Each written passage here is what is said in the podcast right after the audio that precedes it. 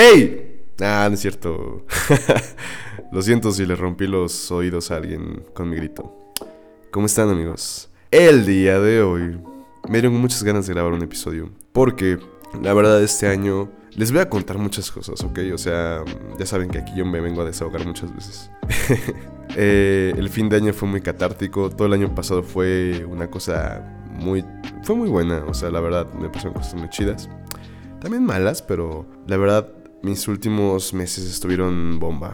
Y ahorita que estoy empezando un nuevo año, siento que tengo como la, agua de la pecera renovada, ¿saben? Así como cuando le cambias el agüita a tu pez y se ve clara, se ve bonita, se ve bastante, no sé, bastante bien, por así decirlo. Y este año yo no voy a decir que me propuse cosas, ¿ok? Porque siento que cuando me pasan ese tipo de situaciones de que como me propongo esto, muchas veces mi cerebro como que dice, ah, sí, pues vas a ver cómo no.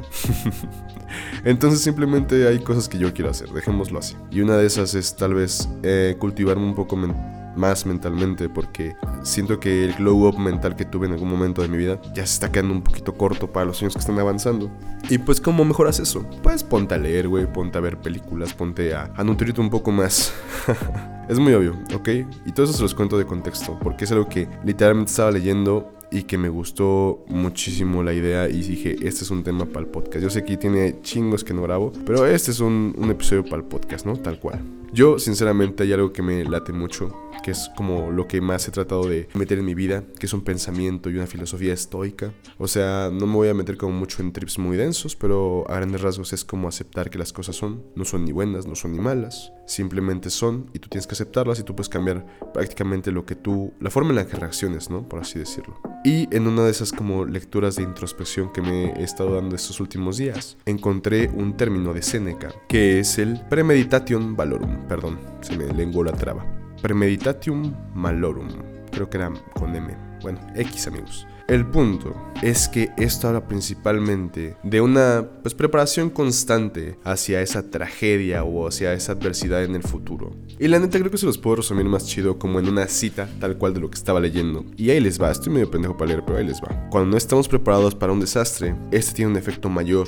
La sorpresa intensifica el golpe. Ningún mortal puede dejar de sufrir más profundamente cuando se suma el asombro y la pérdida. En consecuencia, no debemos permitir que nada nos tome Y esto me dejó pensando mucho, ¿ok? Porque digamos que después se ejemplifica un poco con un poco de back histórico, que fue cuando pues Nerón lo sentencia a, pena de muerte a Séneca. Y pues literalmente la gente empezó a protestar, ¿no? Empezó a a llorar y demás, porque pues, lo iban a matar. Y pues el vato simplemente responde con, con una pregunta, que es pues donde quedó su preparación filosófica, donde quedaron como esos meses de introspección que se supone que venían preparando. Y es como era evidente que alguien tan cruel me iba a mandar a matar. Entonces como que esto me hizo pensar mucho en general en la, en la vida, ¿saben amigos? O sea, porque realmente creo que nunca estamos preparados para nada, para absolutamente nada. No sé, digamos te quedas sin trabajo, nunca lo esperaste, no ahorraste, no te mentalizaste para eso. Entonces cuando esto pasa entras en un estado de shock, de ansiedad,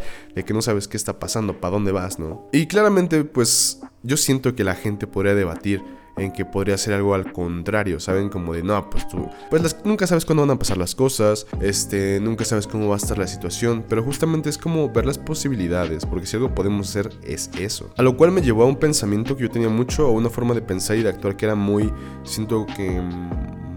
Mm, un poco inmadura y es que a veces cuando me pasaban cosas que a mí no, no me gustaban, llámese cuando perdí mi trabajo hace como un año y medio, este, no sé, pues alguna relación que no funcionó, no, no sé, cosas de ese estilo que son como muy mundanas, sinceramente. Yo decía, pero es que, güey, como, o sea, ¿quién te enseña a vivir la vida? ¿Quién te enseña a qué cosas no cagarla? Y tú, bueno, no sé, yo entraba como en ese mood en el que era como, pues es que son cosas que yo no cambiar, o sea, son cosas que van a pasar y que eso es cierto.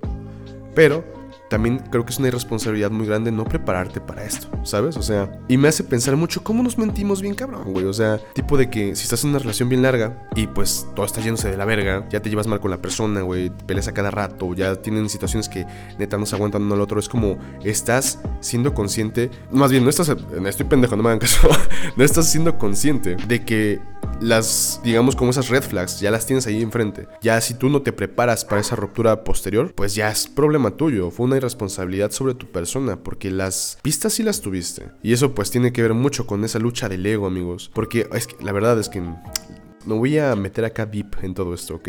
Estuve dándome cuenta de muchos aspectos del ego en general, pues más a mi persona. Y cómo a veces tratas de cuidarte a ti mismo ignorando ese tipo de factores. O sea, ignoras lo mal que está una situación para no tener que sentir ese desapego, porque el desapego duele. Y a su vez es contradictorio a todo lo que les estoy diciendo, porque es como eso anula la preparación, porque pues digamos que la lógica en mi cabeza era como, ¿para qué me preparo, güey? Si le voy a echar ganas y todo va a estar bien. Cuando en realidad siento que deberías de tener como los dos pies en la tierra y ser consciente de que puede pasar cualquier situación y que tú tengas la capacidad mental para poder resolver o priorizar esa posible situación, pues es que es la respuesta. Y irónicamente descubrí justamente eso que yo me preguntaba tanto hace unos años, que era como de, pues ¿quién te enseña a vivir estas cosas? Pues tú solo, güey, o sea, simplemente es con conciencia. Y así, últimamente lo he estado visualizando hacia mi persona, lo he estado visualizando hacia las acciones que tengo en el día a día y mis relaciones personales y laborales y demás. Entonces, creo que va por ahí, amigos. Es algo que yo siento que es bien valioso, siento que es algo que les puede servir bastante. Eh, de hecho aquí lo apunté, a ver, denme dos segunditos para que vayan y lo lean. Sinceramente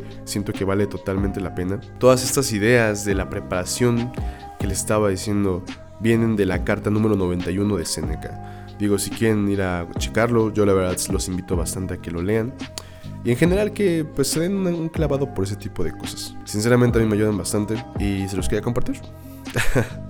Ya saben que estos podcasts son cortitos, son bastante concisos a veces.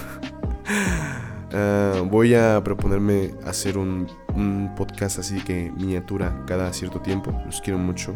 Yo creo que hablo con ustedes, bueno, si me dejan de mandar un mensaje en WhatsApp.